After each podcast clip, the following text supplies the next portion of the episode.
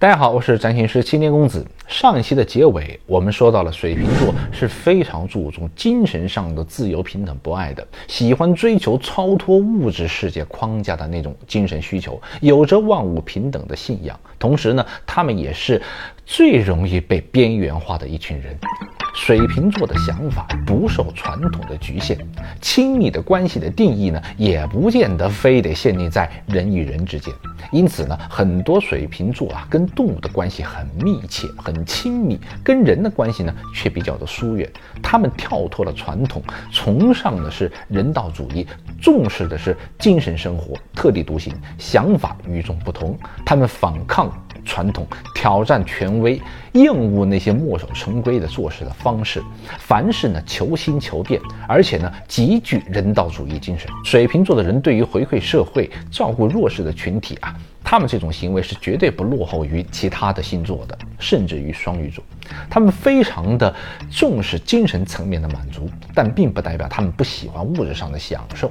他们会要求一定水准以上的物质生活，比如喜欢一些前卫的高科技的电子产品呢，而且是越小众越好。他们不喜欢大众的狂欢，坚持自己认定的这种品味。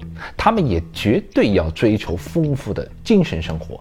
对他们而言呢，精神生活的充实满足才是最重要的。而他们在择友方面呢，也以心灵上的契合与与否为首要的衡量标准。外貌、财富等外在的因素对他们而言呢？并不是那么的重要。前面说到了，水瓶座是最容易被边缘化的原因。第一，他们不喜欢按照传统的套路出牌，行事作风总是要剑走偏锋，刻意的追求与众不同，那当然容易不受人待见嘛，就会让人觉得你是个怪胎。当最后因为自己的特立独行吃了亏，还硬着头皮表现出一种满不在乎的样子。是不是？第二呢，就是有些水瓶座呢，总觉得自己的想法呀很超前，哪怕自己是个外行，就凭着自己的一知半解，跟别人专业的在内行奋斗了十几年的人提出一些奇思妙想、脑洞大开的建议和想法，还教别人怎么去创新。